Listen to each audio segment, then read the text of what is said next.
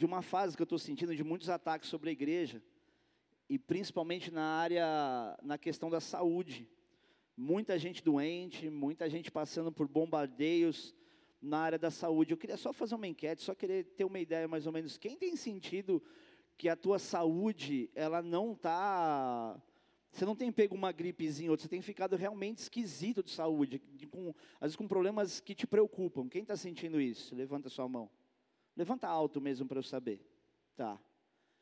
Eu já acho que não é normal em proporção, né? A gente sempre vai ter alguma coisinha e tudo. É, mas eu entendo que a gente está vivendo uma, uma época de lutas por tantas coisas que estão acontecendo, as histórias que eu tenho ouvido, as pessoas que chegam até mim e vêm compartilhar as dificuldades, eu percebo que a gente está assim. Eu me vejo, às vezes, nessa situação também de luta com saúde. Não vou dar aqui uma de super-herói, dizer que eu não tenho problemas. Eu tenho umas lutas com saúde. Minha esposa que está aqui sabe disso. É, mas algumas dessas lutas são físicas, outras são psicológicas e outras são espirituais, mas eu queria que você guardasse isso no teu coração. Todas elas são passageiras. Amém? Por mais luta que você tenha, isso aí não é uma sentença para a tua vida.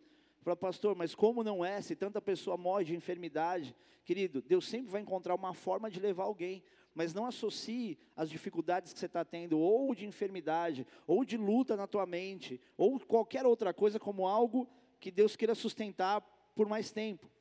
Então, para isso, e começando pela palavra, eu quero que você abra a tua Bíblia em segunda carta de Paulo aos Coríntios, capítulo 4, versículo 16. Isso eu estou falando para vocês aí, ficar mais fácil.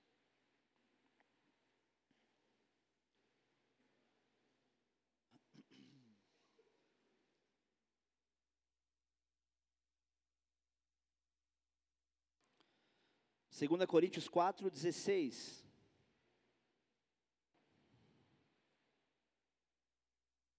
Diz assim: Por isso não desanimamos, pelo contrário, mesmo que o nosso homem exterior se corrompa, contudo o nosso homem interior se renova de dia em dia. Porque a nossa leve momentânea tribulação produz para nós eterno peso de glória, acima de toda comparação não atentando nas coisas que se veem, mas nas que, não se, nas que se não veem, porque as que se veem são temporais e as que se não veem são eternas. A partir do versículo 16, querido, Paulo está dizendo aqui algo sobre o que ele estava vivendo no presente, por causa do entendimento que ele tinha sobre a força que ele tinha vir de Deus. Se você olhar a partir do versículo 7, e esmiuçar isso, você vai entender que Paulo estava ali reconhecendo que a força dele vinha de Deus, e por isso ele está dizendo o que ele diz aqui do versículo 16 ao 18. E Paulo não está incentivando ninguém, dizendo, não desanime, ele, isso não é um incentivo, isso é um testemunho de Paulo. Paulo está falando algo muito pessoal dele. Ele está dizendo, ó, eu só não desanimo porque eu entendo que a excelência do poder é de Deus e não é minha. Porque eu sei que eu não estou desamparado, que eu não estou destruído. E quanto mais eu morro para as minhas vontades, mais a vida de Jesus se manifesta em mim. E se você discorrer pelo texto a partir do versículo 7, você vai ver que ele fala que se em mim opera a morte, mas a partir, o que ele diz, e trocando em miúdos é, mas a partir dessa morte que opera em mim, há, há uma vida gerada nos outros. Ele esmiuça ainda mais, dizendo, eu vou ressuscitar em Cristo, eu não li, tá? É a partir do versículo 17 que eu estou do versículo 7 que eu estou dizendo. E só aí, depois de toda essa reflexão, porque eu estou resumindo aqui esses versículos, só aí ele diz: por isso não desanimamos. Ele está olhando aqui no versículo 7 em diante, falando tudo aquilo que ele reconhece em Deus, reconhecendo toda a força, todo o poder que há em Deus, a necessidade dele crucificar, dele mortificar a própria carne, e a cada vez que ele faz isso, ele gera vida em outras pessoas, e no final, ele só sintetiza dizendo: por isso, por causa de tudo isso, é que eu não desanimo. E o termo usado aqui para homem exterior se corromper, quando ele diz aqui no final do versículo 16, aliás, no meio, mesmo que o nosso homem exterior se corrompa, a palavra corromper vem do grego diapteiro, que significa perder o vigor físico. Não é a, a, a, o, o se corromper em relação à questão moral. É, ainda que eu perca a saúde, há um renovo de Deus em mim. Eu queria que você entendesse isso como uma mensagem de Deus para você, que está vivendo enfermidades. Ainda que haja uma falta de vigor em você, que o teu homem exterior ele se corrompa, o homem interior se renova de dia em dia.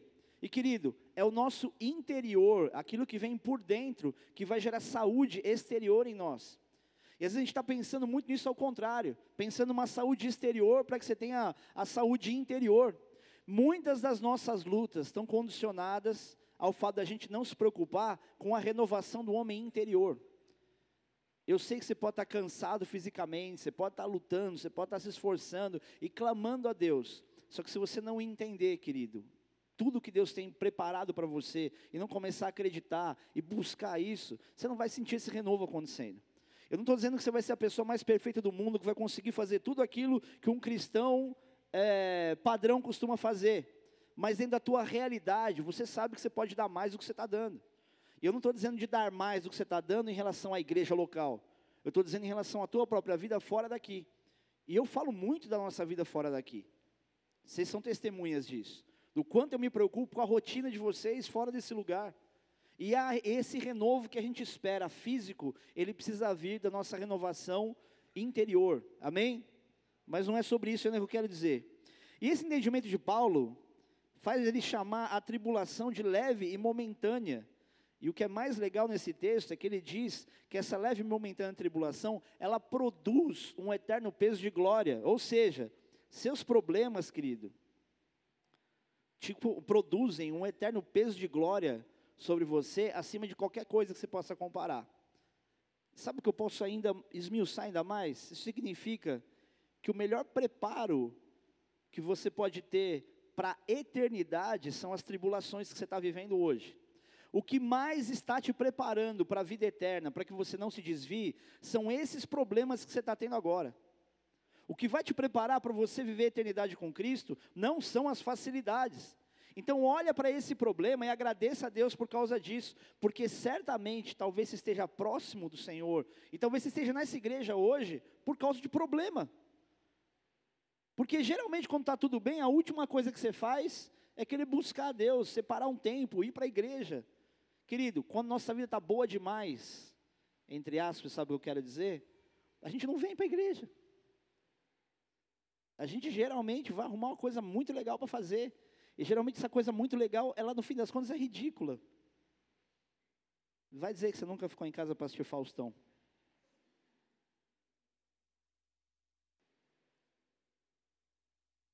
O que mais que passa em horário de culto? Ah, vai, você quer me enganar? Fala aí, meu. Jogo de futebol. Silvio Santos. Silvio Santos é top. É outro nível de glória. É que às vezes eu não sei se vocês estão ligados no culto. Então a gente pergunta, você está em qualquer lugar. Eu não vou amaldiçoar seu telefone e dizer, esse negócio vai quebrar. Não preciso, né? Não vou fazer isso com você, mas desliga seu telefone, cara. Desliga esse telefone aí, que eu estou vendo você de cabeça baixa mexendo nele. Eu sou tão legal, cara, porque eu vejo o que eu consigo ver, porque eu já não enxergo direito, e eu não acuso a pessoa. Não falo, você está com o telefone, mas eu estou te vendo aqui, tá? Ou pelo menos eu vejo a silhueta. Posso continuar? E Paulo completa dizendo que tudo o que a gente vê é temporal, e o que a gente não vê é que é eterno. Só que a gente constrói a nossa vida baseado naquilo que você vê, na rotina visível, naquilo que é óbvio, naquilo que está claro, em acontecimentos desse tempo que tem alguma condição de você ver. E apesar, e eu sei que a gente é tentado a imaginar que coisas eternas são para a terra, mas tem coisas que é eterna mesmo, amém? Mas apesar desse texto se referir à vida eterna, eu posso dizer também, sem medo de errar, que não se trata apenas da nossa vida terrena inteira ser passageira, mas também que as fases e os momentos da nossa vida são passageiros. Então, tudo que você está produzindo nesse momento, querido, como que vai te gerar um eterno peso de glória, e que você sabe que serve para a eternidade, precisa te ensinar que você não pode andar exclusivamente só por aquilo que você está vendo agora, porque tudo que você está vendo passa. Você está conseguindo entender o que eu estou dizendo? Eu estou dando um exemplo aqui daquilo que é eterno. Mas aquilo que você vê tem diversas fases da tua vida. E tem fases hoje que você está vivendo que não são uma sentença eterna. Deus não está tentando mostrar para você que você está fadado ao fracasso. Ele está tentando mostrar para você onde é que você está errando. Porque virá uma fase nova sobre a tua vida em que você precisa acertar nela. Ou você vai ficar no 19 relacionamento, que você fala, ah, eu quero casar. Quantas pessoas aqui estão, não, quero casar, quero casar, quero casar, mas tem certas coisas que você não entende, que você precisa deixar para trás, principalmente em termos de comportamento. Vocês estão aí? Por isso, preste atenção numa coisa simples aqui que eu quero dizer. Não transforme em algo eterno aquilo que Deus fez para ser passageiro. Eu não estou falando de relacionamento agora. Estou falando das tuas dificuldades. Não transforme essa luta que você está vivendo em algo eterno. Não transforme a tua história do passado em um testemunho eterno. Porque tem gente que só conta a história triste. Não, porque eu vivi isso, sabe, porque eu tenho esse trauma. Querido, eu respeito o teu testemunho. Você tem que considerar o teu passado. Mas não dá para passar a vida inteira contando uma história triste. Amém? Porque essas coisas também estão para se renovar. Isso também é esse passageiro, é passageiro. Isso que você está vendo, ou isso que você viu, também tem uma data certa para acabar. Assim como o próprio luto. Sabe as pessoas que você perdeu, que você ama? Querido, é previsível, é aceitável que você se entristeça, que você chore. O que você não pode é transformar a tua história numa história de luto, porque você perdeu alguém que você ama. Se você faz isso, isso é mais ou menos a mesma coisa de dizer para o mundo espiritual, não vou nem dizer para Deus, que a vida na terra é mais relevante do que a eternidade. A palavra de Deus fala sobre a eternidade, eu sempre repito isso aqui. Quando diz, quando Paulo diz, nem olhos viram, nem ouvidos ouviram, nem jamais penetrou em coração humano o que Deus tem preparado para aqueles que o amam. Cara, não dá para você comparar qualquer felicidade que você tenha vivido aqui com a eternidade. Então, até essa eternidade chegar, seja feliz com o que você tem agora. Eu me sinto até redundante nessas coisas, mas no fim das contas é exatamente esse, esse estado cíclico que a gente entra, de um sofrimento que a gente fica aí eternizando. E Deus está dizendo: já está na hora de você colocar esse sofrimento no arquivo morto com a pastinha experiências, lapidações, amadurecimento. Você aprendeu com erro, então faz esse erro que você cometeu valer a pena. Não fica a vida inteira se martirizando, e presta atenção nisso que isso é sério. Para de ficar dizendo, eu perdi essa pessoa. Se você está sustentando por muito tempo essa tristeza no teu coração por um relacionamento que você não conseguiu segurar, é sinal que essa pessoa estava ocupando um lugar muito mais especial do que ela deveria. Provavelmente o lugar de Deus. E querido, crente faz isso também. Você coloca a pessoa num estado, num, num patamar tão elevado, que até parece que Deus tem que pedir licença para entrar. E para não te perder, sabe o que ele faz? Ele arranca essa pessoa de você. E sabe qual é o pior? Às vezes Deus arranca a pessoa de você, ela é o maior livramento da tua vida. E você fica lá, mas eu amo, mas eu amo, eu sofro, mas eu amo. Até quando você vai ficar escolhendo a catástrofe emocional da tua história? Até quando o emprego que você perdeu era tudo que você poderia ser na vida? Ah, eu passei naquele concurso, mas na última fase eu perdi. Não consegui ser polícia, não consegui ser isso e aquilo. Será que Deus é tão limitado que a única forma de te fazer feliz é acertar só naquilo que você queria? Quanto mais o tempo passa, mais a gente amadurece, sabe o que eu aprendo? O quanto os nossos sonhos são miseráveis. Eu tenho vergonha de muitos sonhos que eu tive, já disse isso para vocês. Eu olho para os meus sonhos de hoje, eu tento fazer com que o meu discernimento se encaixe na vontade de Deus e descobrir qual é a vontade dele. E é difícil. Não é fácil você descobrir a vontade de Deus. Não adianta você dar uma de super espiritual, tipo, ah, já sei qual é a vontade de Deus, é que eu sirvo, é que eu vá para a igreja. Às vezes a obra de Deus na tua vida, ela vai acontecer no teu trabalho. O teu chamado não vai se encaixar dentro de uma vida ministerial que você seja um pastor e viva integralmente da obra, que seja um profeta, qualquer outra coisa. Amém? Então olha para o teu trabalho, para a responsabilidade que você tem hoje entenda, isso é uma janela de Deus. Para de sofrer por aquilo que você não conseguiu. Está na hora de virar essa página, essa história triste que você está contando para si mesmo a vida inteira. Amém? Amém, pastor, mas como é que eu faço isso então? Como é que eu transformo, eu não transformo em algo eterno aquilo que é para ser passageiro? A resposta é muito simples. É sendo guiado pelo Espírito de Deus. Eu Essa semana, eu estava conversando com o João, aquele meu amigo de Brasília que está sempre aí, né? Vocês vêm de vez em quando, a gente faz umas viagens juntas, meu companheiro. E toda, toda vez que a gente fala de assuntos espirituais, ele, ele tem uma percepção muito profunda de coisas que eu mesmo às vezes esqueço. E ele disse uma frase que sintetiza muito sobre a resposta para essa pergunta. Porque existem problemas, querido, que parecem não acabar nunca, né? Parece que tem luta que você fala, nossa, nunca acaba. Mas sabe qual é o problema também da luta que nunca acaba? Por que, que a página não vira? Porque a gente tem se esforçado para combater um combate espiritual com habilidades naturais.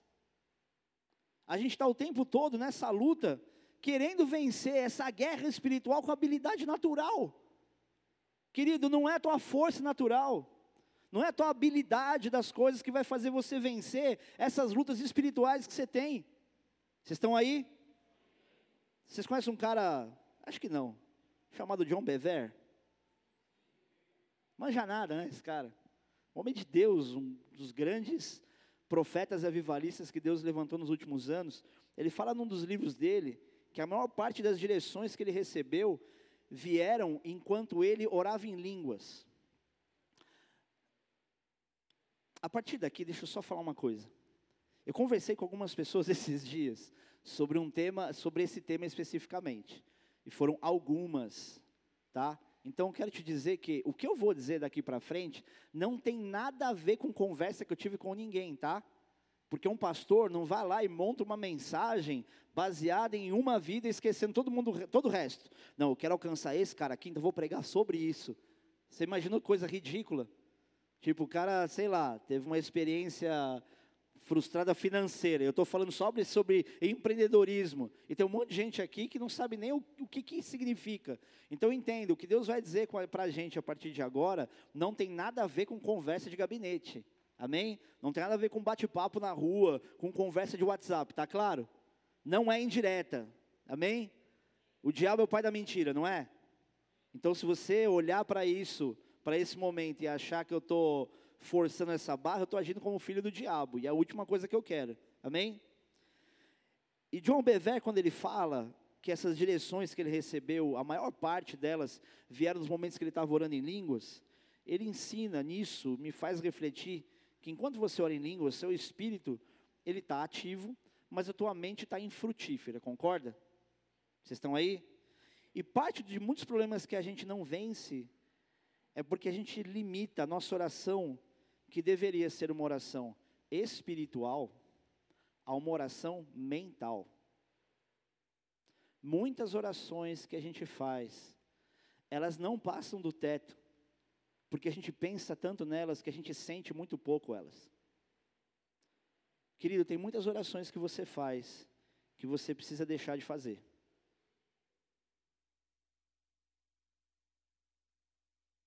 Uma vez eu estava em Brasília e eu fui falar da diferença entre reza e oração.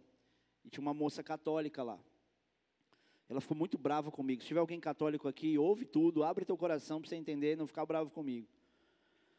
E eu falei para ela assim: sabe o que acontece? É que eu associo e eu entendo a reza como algo que vem pronto, algo que você vem, que já vem formatado para você poder fazer. E a oração, ela vem de uma espontaneidade, é meio freestyle. Você vai, naquele momento, entender, discernir o que o teu coração realmente quer dizer com as suas palavras. Porque não vai dizer que muitas vezes, quando você começou, você entregou tua vida para Cristo, ou você queria fazer, você tinha a sensação de que você não sabia orar. Aí o tempo passa e você fala assim, cara, não tem nada a ver essa história de saber orar. Deus não olha para ó, oh, esse aqui sabe orar. Toda vez que você fala com Deus do teu jeito, isso é uma oração.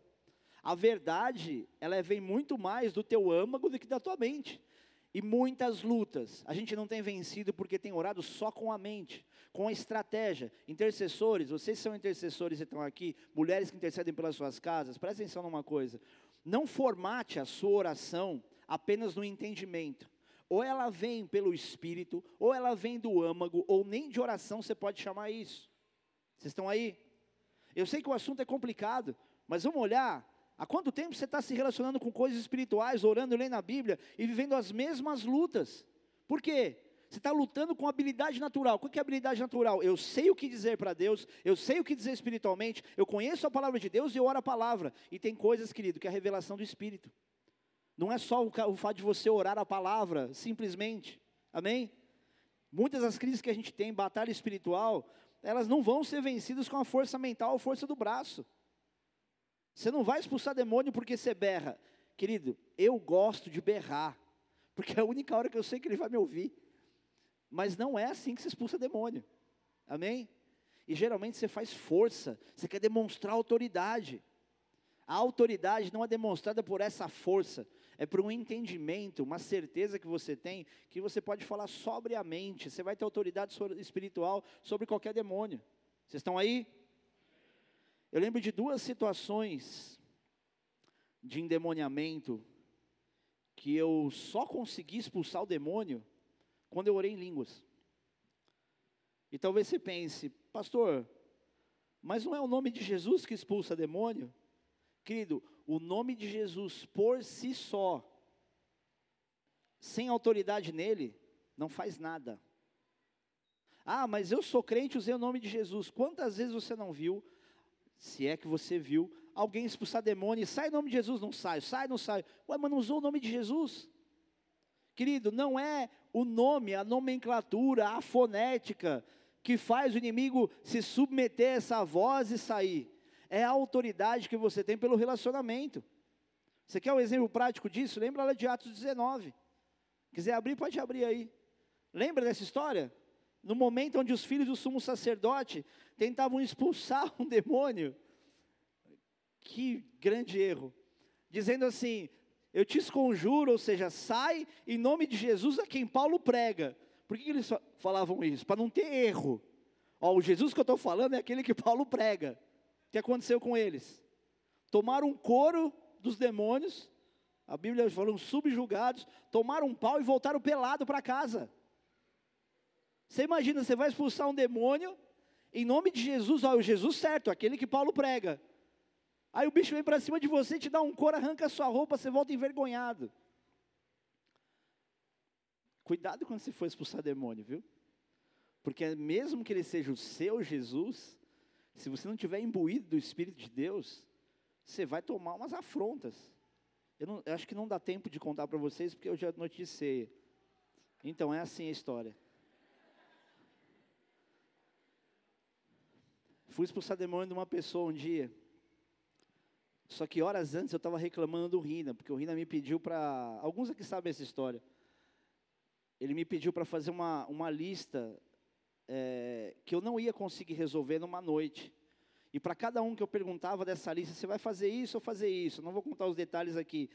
É, eu tinha que separar as pessoas por listas. Só que eu tinha que achar as pessoas no meio da Lagoa da Conceição, em Florianópolis. Então eu ia de restaurante em restaurante fazendo pergunta um por um. Aí os caras, foca, senta aqui, come com a gente última noite. Ah, mas o Rina mandou fazer isso aqui. Ah, o Rina é fogo também. Ah, não sei o que lá. Beleza, terminei e voltei pro hotel. Quando eu chego lá, falei assim, chama o Foca, fulana tá lá, não sei o que lá, endemoniada.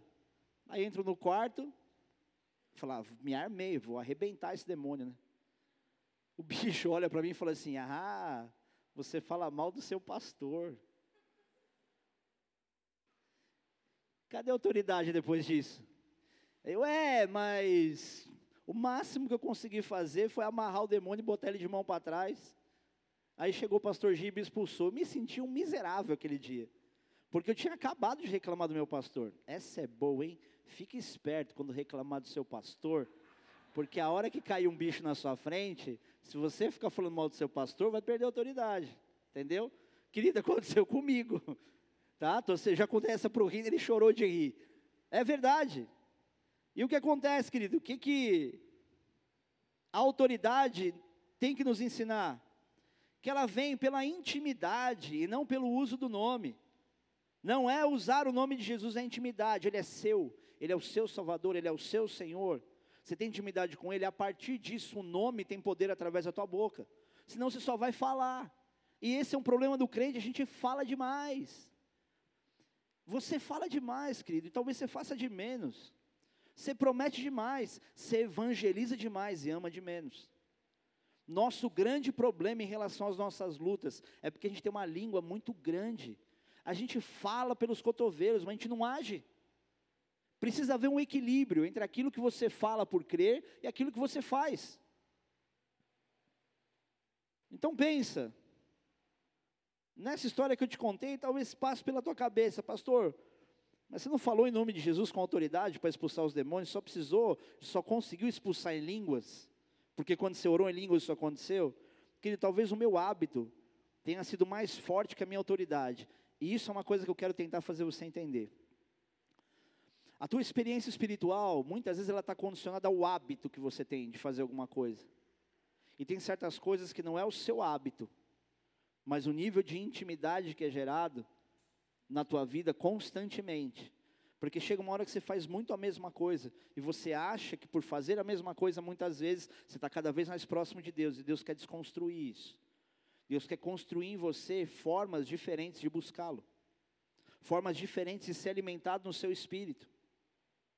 Só que, numa experiência pessoal, querido, talvez em línguas, eu tenha testificado o que o meu coração realmente cria.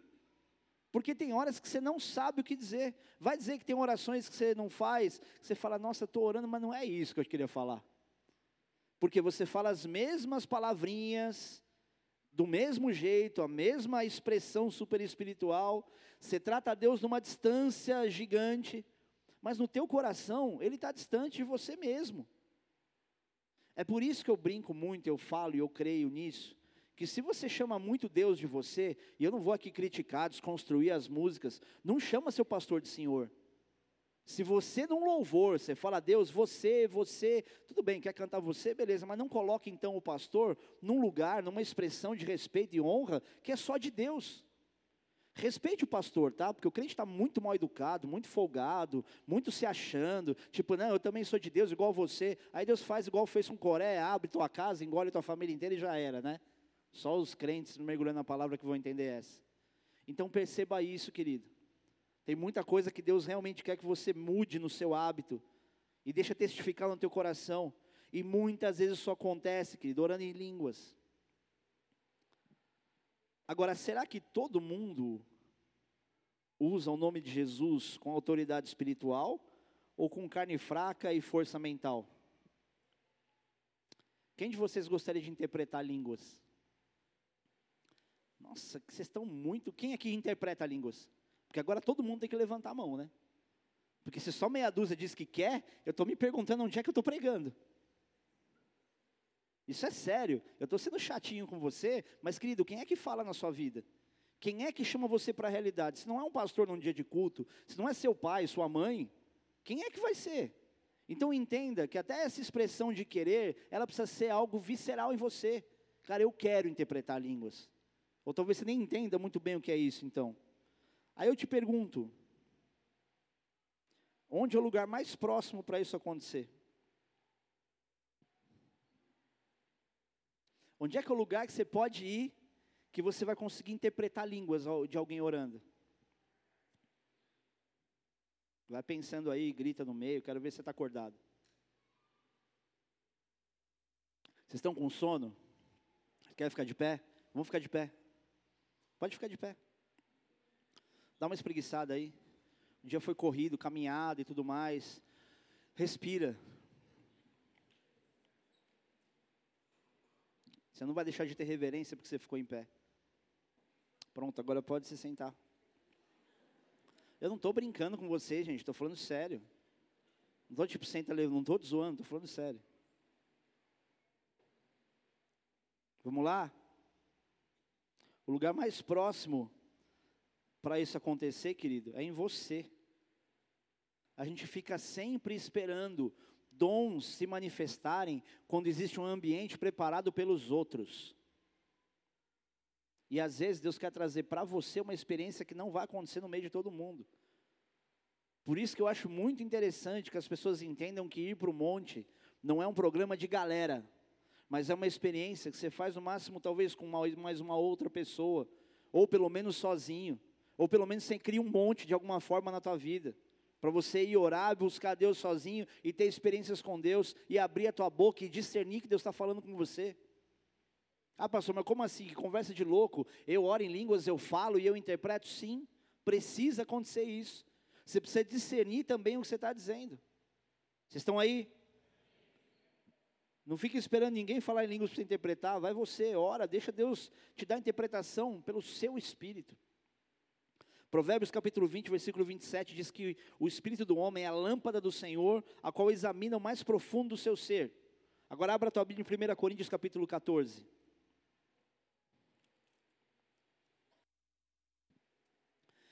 Seguiu o amor e procurar com zelo os dons espirituais, mas principalmente que? Profetizeis. Querido, profetizar é uma experiência sobrenatural ou natural? Sobrenatural. Versículo 2: Pois quem fala em outra língua não fala a homem, senão da Deus, visto que ninguém o entende e em espírito fala mistérios. Agora, olha que interessante. E o porquê falar em línguas não pode ter uma ênfase apenas em interpretação de idiomas. Porque esse texto diz que você fala a Deus. Quando você fala, querido, em outra língua, você não fala a homens. E isso começa a desconstruir a limitação, a caixinha de que falar em línguas é falar só em outros idiomas, embora também seja, inclusive no texto de Pentecostes, de Atos, no momento onde houve o Pentecostes, houve línguas onde os outros poderiam discernir os medos, os persas, eles ouviam, falou, peraí, esses caras estão falando a minha língua, e ninguém fala isso. Era uma manifestação realmente de idiomas. O grande problema do crente é que ele engessou o orar em línguas em idiomas. Isso é um problema que nos aflige como igreja pentecostal. A gente não é pentecostal porque grita. A gente é pentecostal porque não está preso a coisas que são explicáveis o tempo todo. Nós vivemos os mistérios de Deus. O que nos faz pentecostal não é a intensidade. Aplaude Jesus então.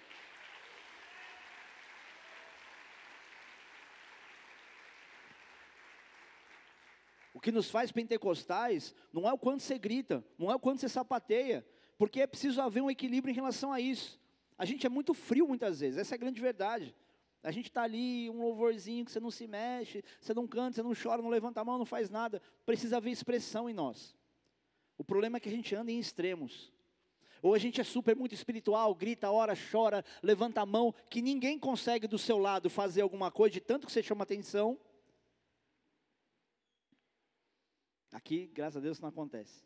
Graças a Deus não, por um lado uma pena, porque eu vejo que você se movimenta muito pouco. A maioria de igreja pentecostal tem gente dançando na frente, vai ser meio paradinho para falar a real, tá? E do outro lado, tem a sobriedade a formalidade de quem conhece a palavra.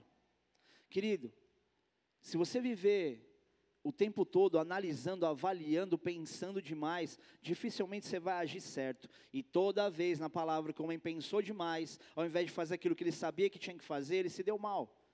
E a gente vai para os extremos. Ou a gente faz tudo sem pensar, ou a gente pensa demais e não faz nada. E esse é um dos pontos, querido. Então por isso você tem que entender, o seu horário em línguas não é só para que alguém interprete, é porque você fala a Deus. É uma experiência tua com Deus, é um mistério teu com Deus. Em compensação, isso é diferente de profetizar. Amém? Versículo 3 diz assim: Mas o que profetiza, fala aos homens, edificando, exortando e consolando. O que fala em outra língua, a si mesmo se edifica, mas o que profetiza, edifica a igreja. Deixa eu só pensar aqui uma coisa. Começa a falar inglês e vê se você fica edificado porque você fala inglês. Não é o falar o outro idioma simplesmente para si mesmo. Você não vai ser edificado porque você falou algo num outro idioma que você discerne. Esse é o problema. Para você edificar a si mesmo, você não pode falar o óbvio. Nem em português, nem em inglês, nem em japonês. Você entende que a edificação do homem não vem para um idioma que ele entende? E ainda que fosse, agora vai cair sua ficha. Isso é revelação de Deus. Ainda que fosse outro idioma, só seria relevante, querido, ou é relevante, quando você não entende, não entende esse idioma. Quando você fala inglês, não entende inglês e tem então o discernimento para edificar a si próprio. Vocês conseguem entender isso? Eu, eu sei que é complicado. Mas pense o seguinte: vamos lá, oração em línguas é orar em inglês é orar em idiomas, tá? Então, como é que você ora no idioma que você conhece e se sente edificado se você fala o óbvio para a tua mente? Se você fala uma coisa que você está entendendo? Você se edifica pela tua oração em português? Há edificação quando você ora o óbvio? Querido, há uma experiência de intimidade, mas não dá para se comparar com o que é essa edificação. E eu estou falando de Bíblia. Eu estou falando com base em palavra, não é o meu achismo, é o que a palavra de Deus está explicando. Versículo 5: Eu quisera vos que vós todos falassem em outras línguas, muito mais, porém, que profetizasseis, porque, pois quem profetiza é superior ao que fala em outras línguas, salvo vocês interpretar, para que a igreja receba edificação. Agora, porém, irmãos, peraí, deixa eu diminuir o ritmo, que eu estou muito acelerado, né? Eu estou precisando. Agora, porém, irmãos, se eu for ter convosco falando em outras línguas, em que vos aproveitarei? Se vos não falar por meio de revelação, ou de ciência, ou de profecia, ou de doutrina. O que Paulo está dizendo aqui é outra paulada. Se eu falar, vou, vou, vou facilitar. Se eu for ter convosco falando em inglês, se eu for ter convosco falando em japonês, em que, que eu vou aproveitar se eu não falar para vocês por meio de revelação, ou de ciência, ou de profecia, de doutrina? Sabe o que ele está dizendo? Não é a língua, não é o idioma conhecido pelo homem simplesmente, é a revelação independente de ser língua dos anjos ou idioma, mas precisa ter uma revelação. Amém? Eu sei que é complicado, gente, mas eu preciso pregar sobre isso. Versículo 6. Agora, porém, irmãos, ela já li, desculpa. Então isso é diferente de profetizar. Agora, no versículo 7, olha o que ele diz. É assim que instrumentos inanimados, como a flauta, a cítara, quando emitem sons, se não os derem bem distintos, como se reconhecerá o que se toca na flauta ou cítara? Pois também se a trombeta der som incerto, como se preparará para a batalha? Assim vós, se com a língua não disseres palavra compreensível, como se entenderá o que dizes? Porque estareis como se falasses ao ar. Há sem dúvida muitos tipos de vozes no mundo, nenhum deles, contudo, sem sentido. Se eu, pois, ignorar a significação da voz, serei estrangeiro para aquele que fala, e ele estrangeiro para mim. Assim também vós, visto que desejais dons espirituais, procurai progredir para a edificação da igreja, para que o que fala em outra língua deve orar para que possa interpretar. Ou seja, se você fala em outra língua, o que ele está dizendo aqui? A probabilidade é que você não conheça outra língua. Então, ora para interpretar. Então, não é idioma lógico. E ainda que seja, precisa ser uma revelação de Deus. Posso continuar? Porque se eu orar em outra língua, versículo 14, o meu espírito ora de fato, mas minha mente fica infrutífera. Como é que você ora um idioma que você conhece e tua mente fica infrutífera? É impossível. Que farei, pois? Orarei com o espírito, mas também orarei com a mente. Cantarei com o espírito, mas também cantarei com a mente. E se tu bendisseres, bendisseres apenas em espírito, como dirá o indouto, o amém, depois da tua ação de graças, visto que não entende o que dizes? Porque tu de fato das bem, das, das bem as graças, mas o outro não é edificado. Dou graças a Deus porque falo em outras línguas mais do que vós todos. Contudo, prefiro falar na igreja cinco palavras com meu entendimento, para instruir a outros a falar dez mil palavras em outra língua. E o que ele está dizendo aqui é: o que eu instruo a outras pessoas precisa ter entendimento e discernimento. O orar em línguas precisa ter interpretação. Se eu faço alguma coisa, se eu falo alguma coisa, prefiro falar cinco palavras que os outros entendem do que dez mil línguas, quando isso se relaciona a instruir a igreja. Agora, o que se fala para si próprio, a edificação, ela vem por uma experiência espiritual de orar em línguas. Eu vou te explicar algo aqui. Muito se fala sobre como é que eu sou batizado no Espírito Santo. Querido, não tem um método. Não é simplesmente alguém impor a mão sobre você e você começa a orar em línguas. Tem muito mais a ver com o teu desejo e busca de ter uma experiência nova do que uma unção de alguém que vai sobre você não é uma transferência que barra no teu desejo. Aliás, que barra em você por não ter esse desejo. É uma transferência que só acontece se houver desejo no teu coração. Da mesma maneira que a maldição sem causa é como uma ave que voa sobre a tua cabeça, mas não tem onde, onde pousar, porque não é porque alguém botou a mão transferiu. O teu coração está ligado nisso? Aí pode até ser, porque senão qualquer satanista cabeleireiro ia endemoniar todo mundo. Ou você sabe o que o teu cabeleireiro, tua cabeleireira faz? Será que é só o toque na mão? Gente, vão amadurecer. Ai, vai transferir para mim, meu Deus. Tocou na. Ai, tira a mão da minha cabeça. Tem horas, querido, que alguém vai orar por você que você fala, ih, está cheio de pecado. Mas eu vou evitar o constrangimento de, tipo, não deixar orar por mim. Querido, Deus vai olhar para o teu coração. E Ele vai fazer o que é justo. Para de ser medroso. Eu já contei uma experiência, mas conto para você de novo. Eu estava na conferência profética, uma pessoa não queria que a pessoa impusesse as mãos para ungir ela para poder entrar no, no seminário. Daí ela foi falar comigo, ou eu fui falar com ela, sei lá como é que aconteceu. E ela, aí eu falei, você está com medo de transferência, né? É, pois é, não sou, conheço as pessoas, já fomos ungidos pela apóstola fulana. Eu falei assim, você precisa rever tua fé, meu, você está muito fraquinha. Você precisa rever, querido, a tua fé. Se você tem medo de toques, se você tem medo de qualquer coisa como transferência, é porque o teu coração precisa amadurecer. Sabe o que, que macumba pega? Por duas razões. Ou porque você debocha do mundo espiritual, ou porque você tem medo desse mundo espiritual. Como se o Espírito Santo não tivesse em você. Porque maior o que está em você do que aquele que está no mundo. Então para de ser medroso. Amém? Versículo 15. Já orei, já falei. Em resumo, querido, Paulo está mostrando o equilíbrio entre aquilo que se entende e se faz entender quando fala de comunicação e o que se discerne espiritualmente. E vou ser bem sincero para vocês.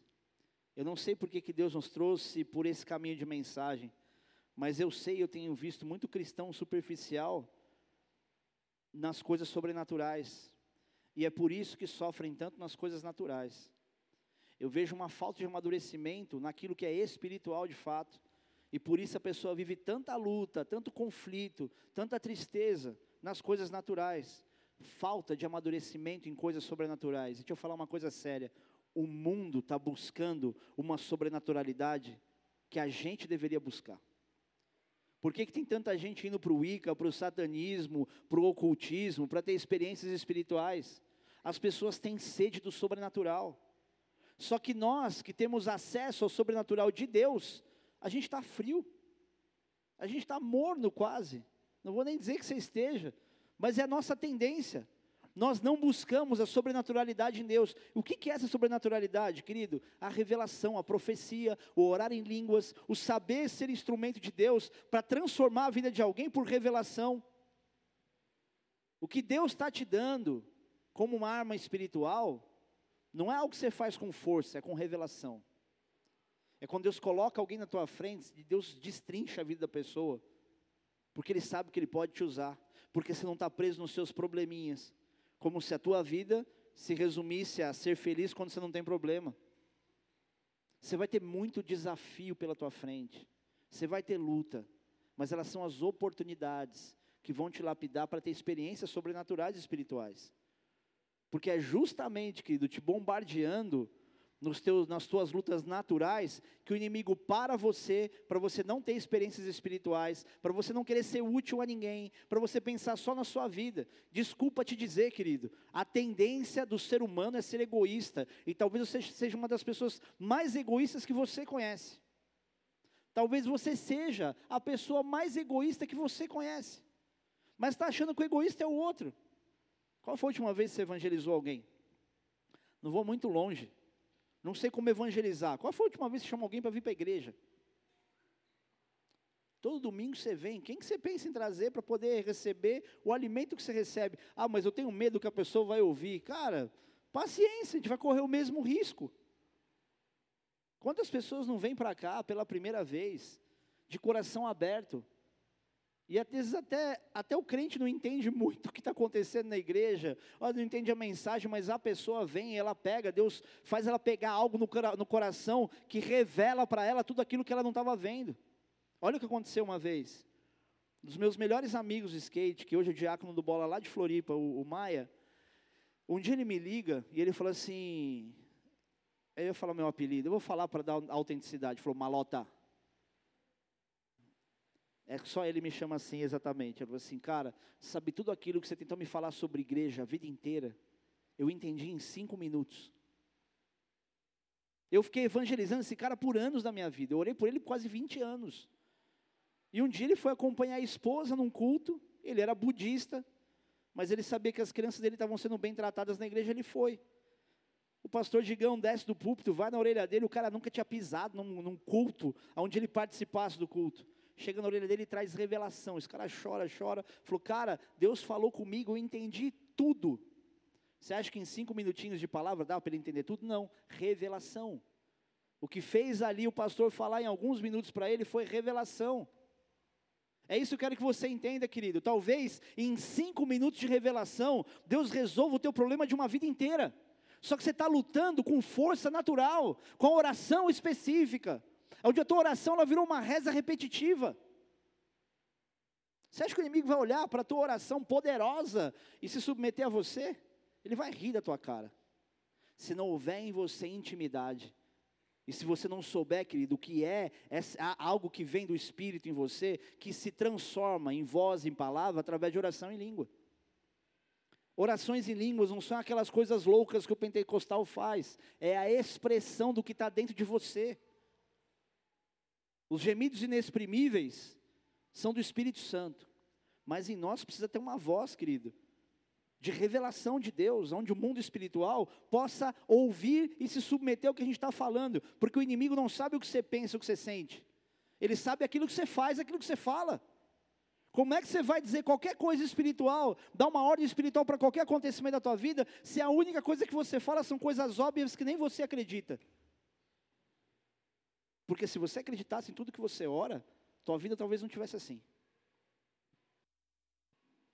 É nessas horas que orar em espírito te dá palavras que você não saberia dizer. Querido, nós não sabemos nem pedir coisas para Deus. A gente pede mal, a palavra de Deus diz isso. Você pede e não recebe, porque pede mal, para desfrutar dos seus próprios prazeres. Ele está falando de quem pede para Deus. A gente não recebe, porque a gente pede mal. A gente não sabe pedir. Vamos pensar um pouco. Quantas coisas você não quer de Deus agora e que parecem prioridade para você? Só que no fim das contas não são. Quantas pessoas não estão pedindo um relacionamento para Deus? E olha para você vazio de espírito. Quem é que vai suportar a estupidez que há em você?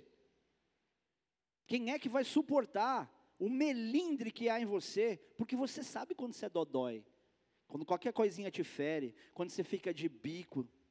Isso acontece com marido e mulher em casa. Você fica emburradinho. Desculpa, querido, você é imaturo. Desculpa, filha, você é melindrosa. E às vezes você precisa segurar mais a sua língua. E você, homem, você precisa respeitar mais a mulher. Deixa de ser cavalo. E se tratar mulher já no relacionamento de namoro mal, esquece, chuta esse vagabundo. E se a mulher é muito over, não ouve para nada, filhão, fique esperto, porque vai transferir para o casamento. E tem coisa que é telegrafada, essa é velha. Está lá no seu namorinho. E você está achando, tipo, não, depois o casamento muda. Casamento não melhora ninguém, só piora. Ninguém fica melhor no casamento. Me mostra um casal, mesmo exemplar, que o outro pode dizer, nossa, ele ficou ainda melhor no casamento. Desculpa, hipocrisia. À medida que o amadurecimento vem, que o perdão, que o respeito, a reconciliação vem, é que Deus faz apagar os dias ruins e fazer a pessoa viver dias novos. Mas não vem dizer, querido, que o convívio por si só, ele melhora alguém no casamento. Relação sexual não é uma coisa que você vive todo dia. Você não vai casar e viver todo dia em cima de uma cama. Então fique esperto com essa carnalidade que você está construindo agora no teu relacionamento, achando que isso é a química. Deixa eu te explicar uma coisa, querido. Química sexual é adaptável quando existe amor. Se você não entender isso, você vai sempre fazer comparação com antigos parceiros ou parceiras. Por isso que precisa haver santidade. Porque quando a carne chega antes, que o resto apaga. Não sei nem porque eu estou falando isso, mas fica aí. Então entenda, nem, as, nem a perseverança por si só resolve o seu problema. Você precisa de arma espiritual para vencer isso. E se não houver renovo no espírito, você vai viver e sofrer por aquilo que é passageiro, como se fosse eterno. Seu espírito precisa ser renovado. Você precisa ter renovo em espírito. E não é num culto que você vai conseguir isso e resolver o teu problema. Você vai desenvolver tua salvação, você vai se alimentar cada vez mais. Você vai buscar de Deus o que ele tem para te falar e não ensinar para Deus aquilo que você quer que aconteça. Cuidado com as suas orações, porque isso que você talvez esteja pensando que é intimidade, é uma vã repetição. Você está falando, falando, falando e dizendo, Deus, faz isso. Deus fala assim: esse filho não entendeu, tem um caminho muito melhor para ele, ele está insistindo nisso. Querido, tua oração termina quando? Quando você fala amém. E aí sabe o que você faz depois? Qualquer coisa. Você não medita, você não espera. Nossa oração é de velocidade, oração de almoço. Terminou de Jesus, amém, já começa a comer.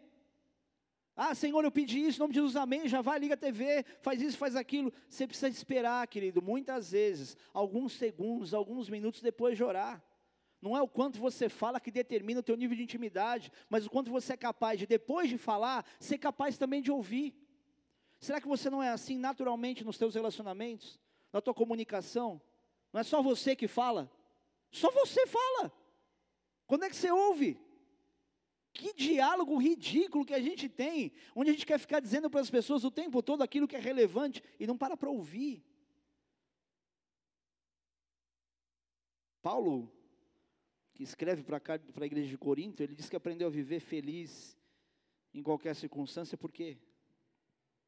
Porque ele entendeu que era pelo Espírito que ele tinha que viver.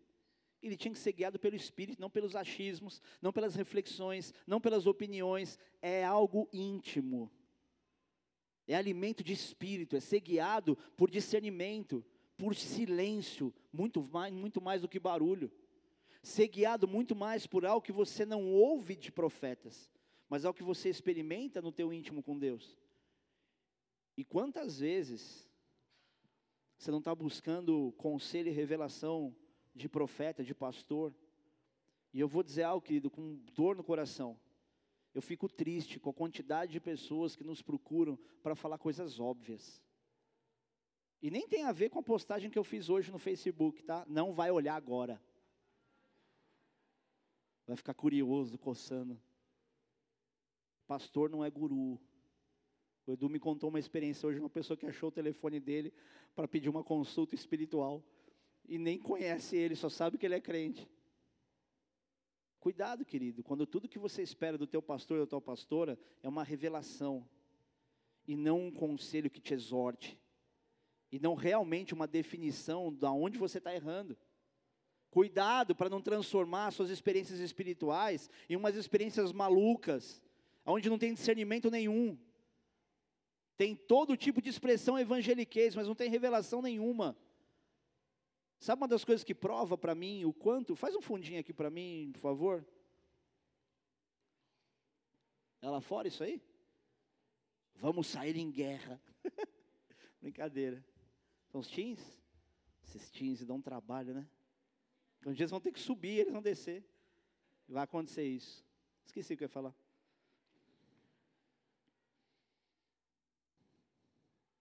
Amém. Abra também em Zacarias capítulo 4. Às vezes ser guiado pelo Espírito, querido, não é o que você sabe que tem que falar, é o quando você não tem que falar e o Espírito fala, fica quieto. Zacarias está antes de Malaquias. Eu vou sintetizar aqui. Eu acho que eles podiam maneirar um pouquinho, né?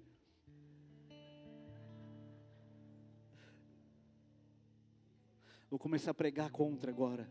Olha que absurdo, atrapalhando o culto aqui embaixo. É culto lá também. Se você olhar, querido, capítulo 4, versículo de 1 a 5, nesse texto, esse texto se refere ao povo de Israel, que hoje é representado pela igreja de Cristo, tá? Eu não vou ler tudo aqui. Quando fala de candelabro, fala do povo, quando fala do óleo, fala do Espírito de Deus. E para continuar, e na, no desfecho aqui, Deus fala para o profeta Zacarias que era contemporâneo de Zorobabel, e Zorobabel era um líder israelita, que foi o principal responsável por, pelo povo, pela primeira remessa de povo que veio do exílio e, e foi entrar em Jerusalém, pra, ele foi responsável pela continuidade da construção dos, do templo, enfim. É, teve muita gente querendo atrapalhar uma obra que Deus colocou na mão dele. Agora, olha o que Deus disse para o profeta, versículo 6.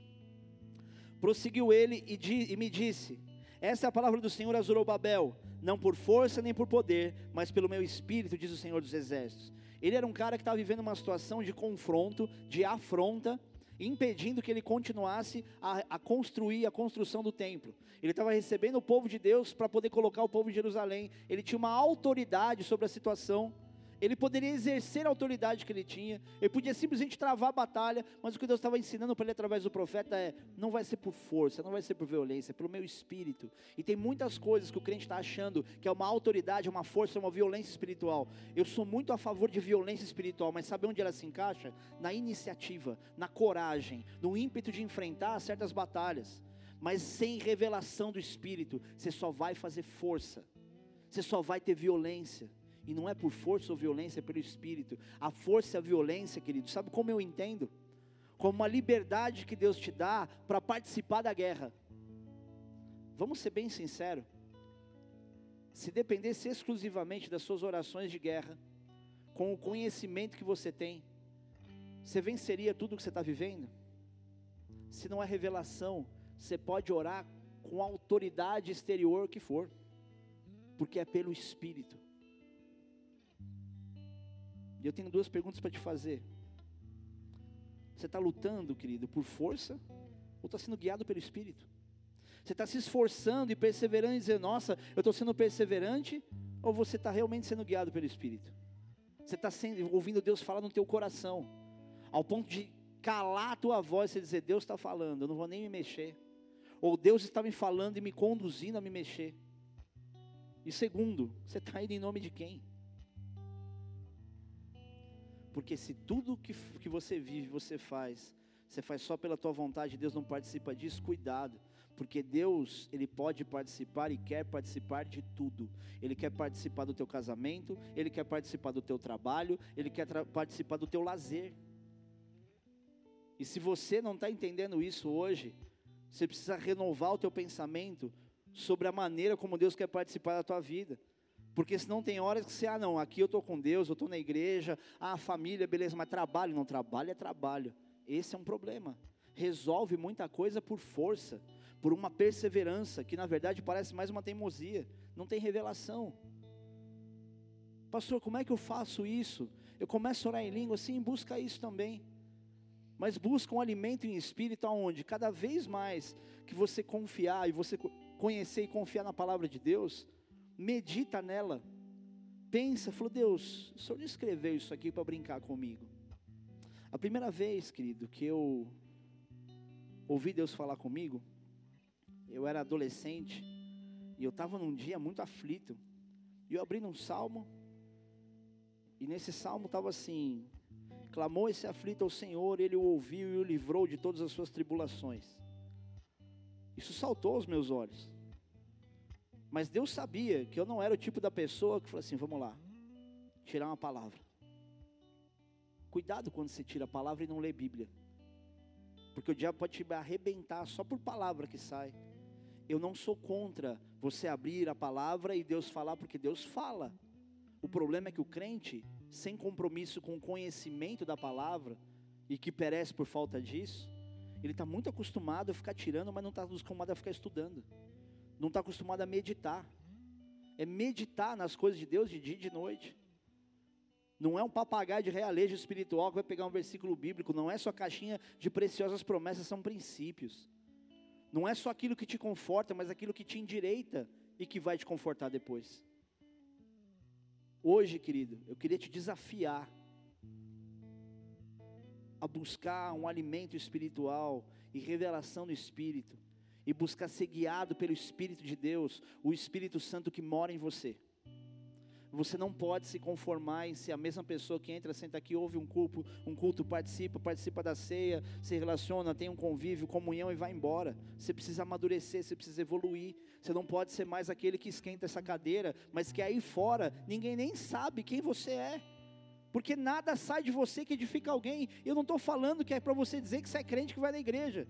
Isso é a coisa mais estúpida que você pode imaginar que todo mundo precisa ouvir. Mas quando uma sabedoria sai de você, quando uma revelação do alto sai de você, quando o Espírito fala através de você, todo mundo vai querer saber o que você faz. Tipo, você vai na igreja, você é crente, é mesmo, cara, mas você me disse algo. Quantas pessoas não estão aqui e que ouvem das pessoas, cara, quando você vem, alguma coisa acontece. Existe algo em você, eu vejo uma aura em você. Você escuta várias loucuras. É porque no fim das contas Deus realmente está te usando. Mas se tem lutas hoje que você não está vencendo, é porque você está lutando com o teu braço. A sabedoria não vem pelo esforço, ele vem por uma revelação de intimidade. Salomão, ele recebeu a sabedoria de Deus e foi o rei mais sábio que existiu. Só não foi mais sábio que Jesus, porque ele olhou para a realidade dele e falou assim: Eu não tenho condição de guiar esse povo. Falou, Deus, me dá um coração ensinável, capaz de receber de fato essa sabedoria para direcionar o teu povo. E aí Deus fala para ele: Ó, porque você me pediu a coisa certa, não pediu riqueza nem nada, eu vou te dar isso e vou te dar riqueza também. O que, que você está pedindo para Deus? Para de ensinar a Deus. Fala, Deus, eu quero te ouvir, eu nem sei como te ouvir. Eu sei que não tem uma receita de bolo pela mensagem que eu ouvi hoje, mas me ajuda, Deus. Eu preciso te ouvir. E talvez se você disser só isso e ficar em silêncio e não se precipitar nem no teu falar e no teu agir, você começa a perceber que Deus já está falando no teu coração. E a primeira coisa que Ele vai trazer a você é uma paz, é uma confiança, é uma tranquilidade, que você sabe que vem dele, que o homem não explica, que você mesmo não explica. Você sabe que você vai estar no meio de uma guerra, mas vai estar tão tranquilo que você fala, cara, Deus está vendo. Desconstrói o que você aprendeu de que Deus está olhando só para as suas mancadas. Cresce ouvindo ah lá, hein? Deus está vendo. É, Deus está vendo. Só que os olhos do Senhor estão em todo lugar a contemplar os maus e os bons. Deus está vendo você. Deus vê a tua intenção, a tua bondade. Ah, mas de boas intenções o inferno está cheio, a igreja também. Só que Deus quer transformar a tua boa intenção, querido, em uma atitude, em um fruto. Para que você não viva sofrendo. Para que você não viva sempre contando uma história triste ou reclamando do teu presente. Feche os teus olhos por um instante.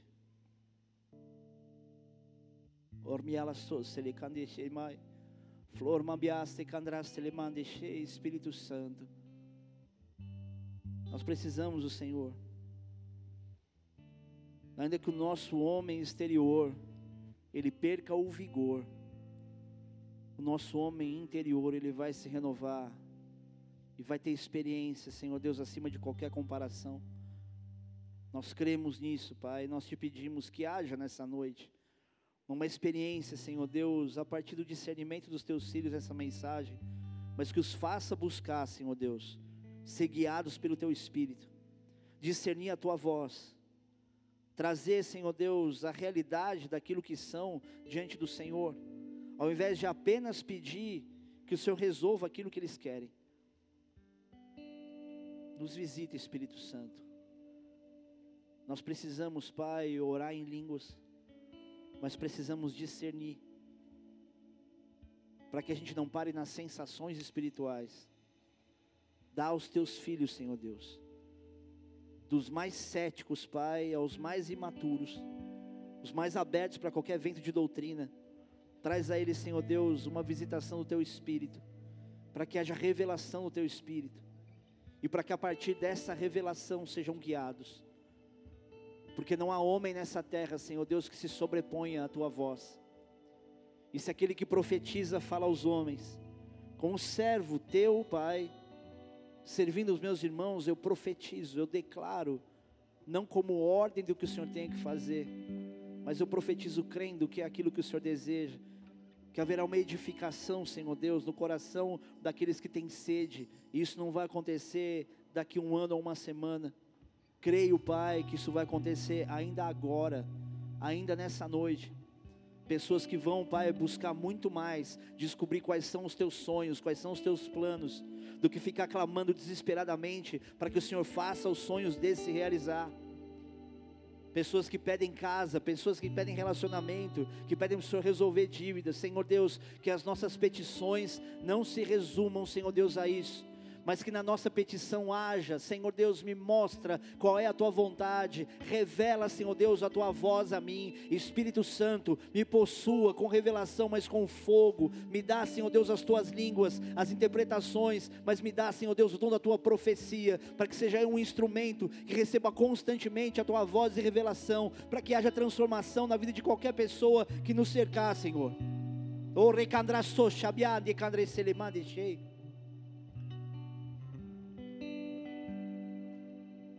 Se você entrou aqui hoje, querido, pela primeira ou segunda vez, Você está ouvindo essa mensagem, talvez você não consiga absorver tudo mesmo. Mas você olha para si mesmo e fala assim: Nossa, como eu estou distante do ideal. E eu sou tão pecador, eu sou tão miserável, faço tanta coisa errada. Eu acho que eu nunca vou ter uma experiência como essa. Deus te trouxe aqui, porque Ele quer salvar você e te encher do Espírito dele. Ele não quer fazer de você alguém escandaloso, Ele quer fazer de você alguém sábio. Estou me Ele quer resolver muitos dos teus problemas. E Ele também quer que você aprenda através dos problemas que você tem hoje. E talvez enquanto você não aprender, talvez você vai conviver com esses. Mas mais importante do que aquilo que você vai viver de felicidade nessa terra, é você entender que você é um pecador que precisa de salvação. Por isso agora confessa. Repete essa oração comigo onde você está.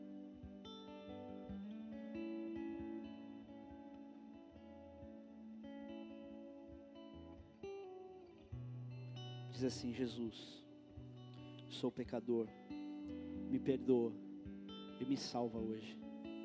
A partir de agora, a minha vida é tua.